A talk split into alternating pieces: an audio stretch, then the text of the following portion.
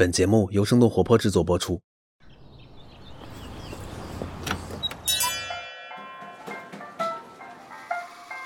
您的生动早咖啡好了，请慢用。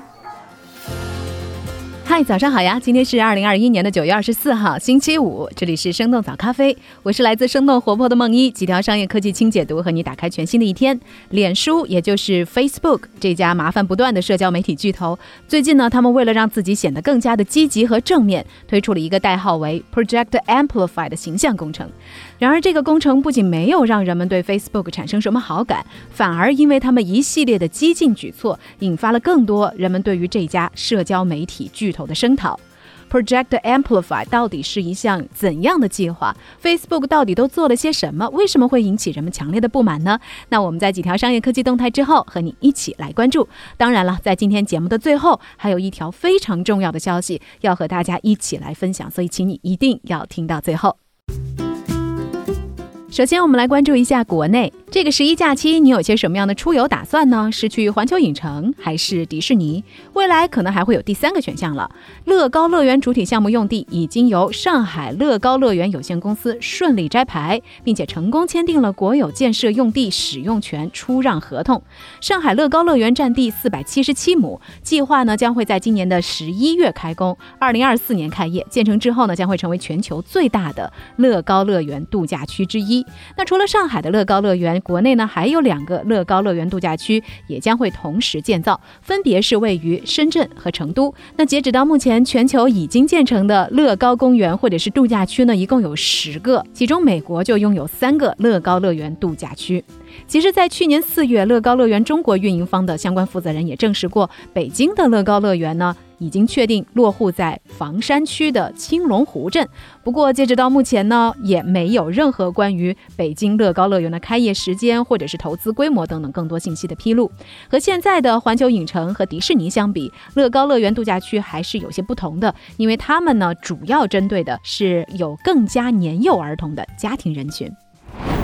下面再来关注一下瑞幸咖啡。九月二十一号的晚上，瑞幸咖啡连发三条公告，披露了在重组计划和资本市场方面的多项进展。根据公告，瑞幸咖啡呢已经和美国集体诉讼的持有者达成了一点八七五亿美金，折合人民币大约是十二亿元的全面和解计划。最终的有效报告呢将会在今年的十月八号之前递交给美国法院。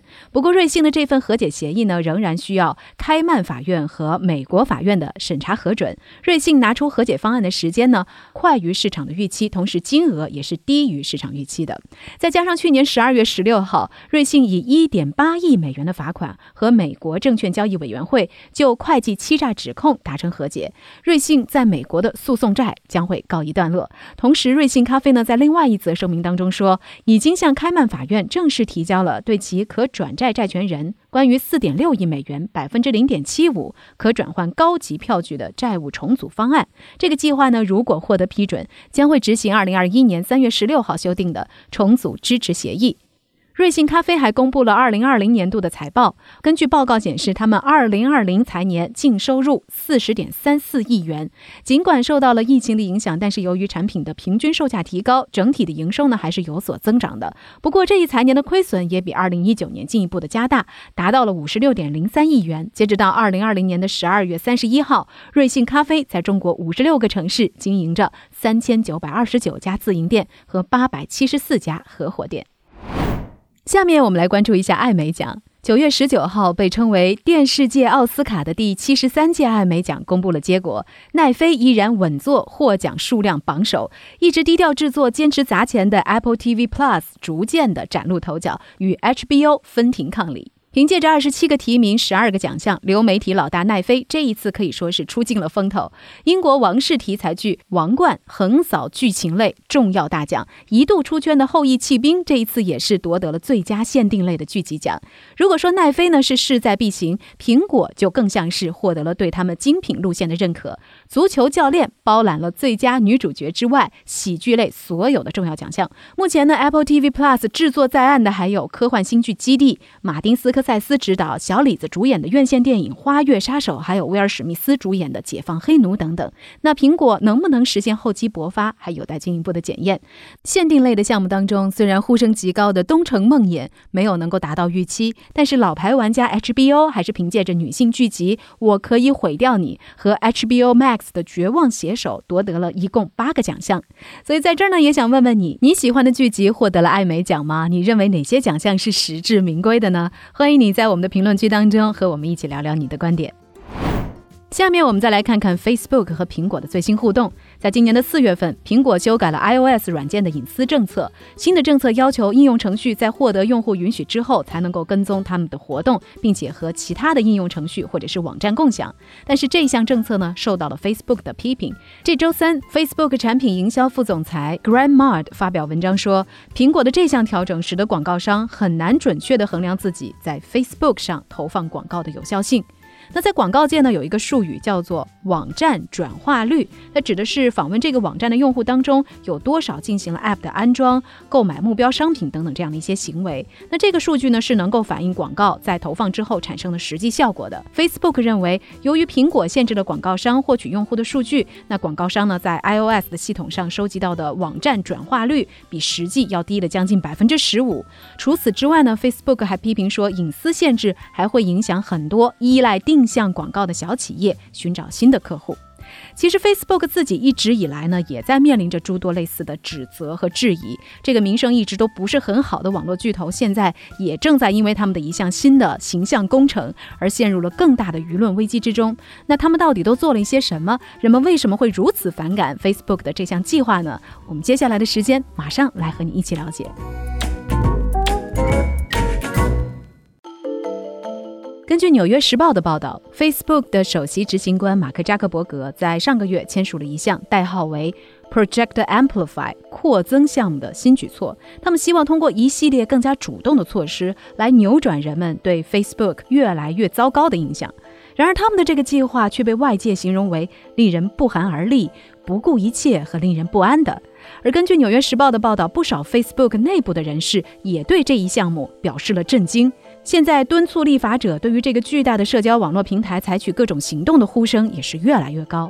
那么，这个代号为 Project Amplify 的计划到底是什么呢？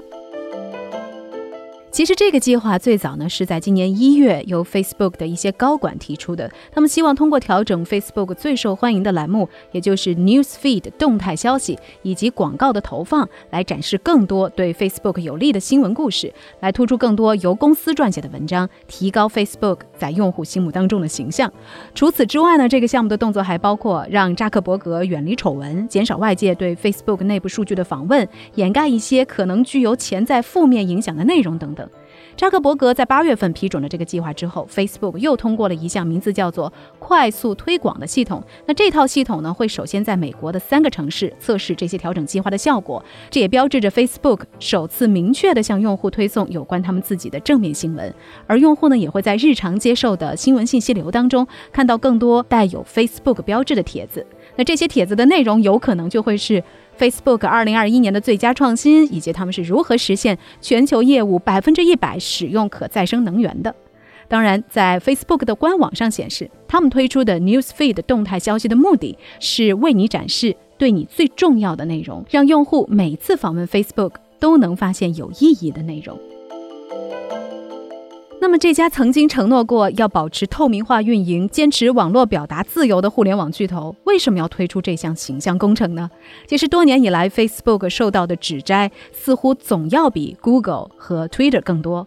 自从2018年，剑桥分析公司在没有经过 Facebook 用户同意的情况下，获取数百万用户的个人数据用于政治广告的丑闻曝光以来，Facebook 就一直面临着国会和监管机构的各项严格审查。这也让公众开始担忧这家公司是否能在用户的个人数据保护方面尽职尽责。另外呢，这家社交网络巨头还被抨击没能及时有效地阻断和选举以及新冠疫情等问题相关的错误信息的传播。面对平台上的各种关于隐私和言论的危机，过去的 Facebook 他们试图通过一次又一次公开道歉的方式来化解危机。而且呢，扎克伯格本人也做过类似的一些表率，比如说他曾经公开表示，对于2016年俄罗斯涉嫌通过 Facebook 平台干预美国总统选举结果这事儿，他个人负有责任。但是外界呢，对于 Facebook 的批评之声并没有因为他们的道歉而停止过。公开表达不满的 Facebook 员工以及一些泄露出来的内部文件都表明，Facebook 其实是知道他们的平台正在给人们带来哪些伤害的。比如说，三年以来，Facebook 多次对他们旗下的 Instagram 平台在青少年使用方面的问题进行过深入的研究。但是他们不仅没有把相关的结果公开，而且呢，还在对外宣传当中刻意淡化和回避这些问题。那这一系列的。情况也都在加剧人们对于这家公司的愤怒和不满。对此，Facebook 的高管们一直感到很恼火。他们认为，让公司总是处于不利位置的主要原因和 Facebook 以往总是采取被动道歉的做法，以及他们为外界提供内部数据访问权限有关。根据《纽约时报》的文章分析，Facebook 高管认为，与其被动道歉，不如主动展开进攻。就像他们的前公共政策主管凯蒂·哈巴斯所说的。他们意识到没有人会为他们辩护，所以他们需要自己给自己辩护。于是，Project Amplify 这个 Facebook 的形象工程就诞生了。接下来，我们来看看 Facebook 在推出这个项目之后都做了些什么。首先呢，是高管们的对外态度上更加的强硬了。一月十一号，Facebook 首席运营官雪莉·桑德伯格对路透社表示，美国国会大厦的袭击和 Facebook 没有什么关系。今年七月，当美国总统拜登指出人们正在被社交网络上关于新冠肺炎的不实信息所伤害时，Facebook 的副总裁盖伊·罗森在一篇博客文章当中不仅对这个描述提出了质疑，同时他还指出白宫还没有实现他们在疫苗接种上的目标。他在这篇文章里说，Facebook 可不是这个目标落空的原因。其次，扎克伯格的个人 Facebook 和 Instagram 账号也很快发生了改变。他最近没有发布任何涉及公司争议的言论，而是播放了一段他骑着自行车穿过湖面的视频，当中还包含了一些关于 Facebook VR 设备和其他硬件产品的信息。显然，他们是想要把扎克伯格重新塑造成一位和新产品、新技术紧密相关的创新者形象。再次，Facebook 限制了 Crowd Tangle 的功能。CrowdTangle 是一个为外界提供关于 Facebook 内部数据的工具，比如说，人们可以通过它来了解帖子的受欢迎程度以及参与度之类的信息。不少的学者和记者呢，都会通过这个工具来获得一些研究所需要的数据。但是呢，今年的四月以来，Facebook 拆分了 CrowdTangle 团队，原本的研发人员呢，也都被转移到其他部门当中去了。与此同时，Facebook 还加大了营销力度。根据最新的一份收益报告显示，今年的上半年，Facebook 在营销和销售方面的支出达到创纪录的六十一亿美元，比去年同期增长了百分之八以上。那在今年的奥运会期间，Facebook 为了宣传他们在促进社区发展方面的贡献，他们的电视广告宣传语是 “We change the game when we find each other”，我们找到彼此时，我们将能扭转赛局。当然，在这之后没多久，Facebook 的确在一些方面试图改变规则。他们不久之前关闭了纽约大学一群研究人员的 Facebook 账号和页面，目的呢，就是为了能够进一步的削弱这些学者对于这家社交媒体平台进行研究的能力。Facebook 在一篇博客文章说，纽约大学的研究人员收集用户数据的行为违反了联邦贸易委员会的一项隐私协议。然而，打脸的事情很快就发生了。联邦贸易委员会后来对 Facebook 提出了警告，并且表示说，这项协议是允许那些出于公众利益而进行的善意研究的。来自斯坦福大学的法学教授纳萨尼尔说：“很难想象会有一天，研究人员会无法通过 Facebook 平台来分析人们的当下生活。”目前呢，这位教授正在研究联邦立法，希望能够推动 Facebook 与学术界来分享数据。其实，Facebook 限于信息不透明、传播错误信息的舆论批评已经不是第一次了。早就有专家分析认为，Facebook 的缺陷本质上是根植于以广告定位为基础的商业模式。那在这个前提之下，公司很难不把利润置于内容质量和对用户隐私的尊重之上。而这一次悄然启动的面子工程也证实了这一点。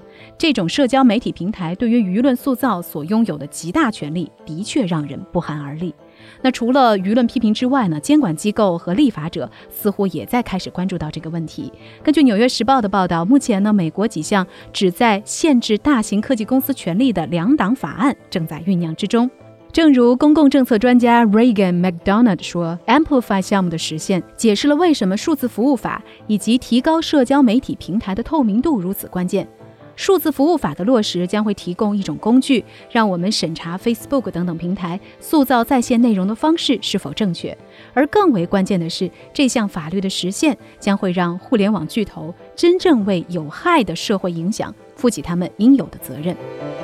那在我们今天节目的最后，还有一件重要的事情，想要拜托大家来帮个忙。不知道你有没有注意到啊？我们每期节目开头的那个声音。本节目由生动活泼制作播出。对对对，就是这个自称为磁性的男生啊！最近几个月以来，我们一直想要对他进行一些升级和改造。那在经历过无数的版本设计和修改之后呢，最后有三个声音 logo 深受我们内部小伙伴的喜欢。但是呢，最终呢，只能有一个声音 logo 能够被确定下来。所以我们也恳请正在收听节目的你一起来参与我们的投票，参与到这个声音创作的项目当中来。投票的二维码呢，我们已经列在了 show notes 当中，或者呢，你也可以在生动活泼的。公众号里回复“投票”这两个字来查看一下。那这篇公众号会有更加详细的细节，说不定你看了还会发笑。当然，还有一个小的提示，就是投票之后也请一定要留下你的邮箱，因为我们会在投票截止之后呢。通过邮箱发送给你这次投票的结果，而且还会附上彩蛋。那具体这个彩蛋到底是什么，我现在也不太确定。可能是制作时候我们的一些搞笑的录音花絮，也有可能是后期小伙伴自己的闪亮自拍吧。所以赶紧去投票吧，到时候你就知道答案了。回头也别忘记了在我们的评论区和我们分享一下你的 pick。这就是今天的早咖啡了。那我们下周一早上再见，拜拜。这就是今天为你准备的生动早咖啡。希望能给你带来一整天的能量。如果你喜欢我们的节目，请记得在各大平台给我们五星或者是好评，也欢迎你分享给更多的朋友，这会对我们非常有帮助。同时，你也可以在公众号和微博搜索“生动活泼”，声是声音的声，这样就可以了解更多与我们节目相关的信息啦。生动早咖啡，期待与你下次再见。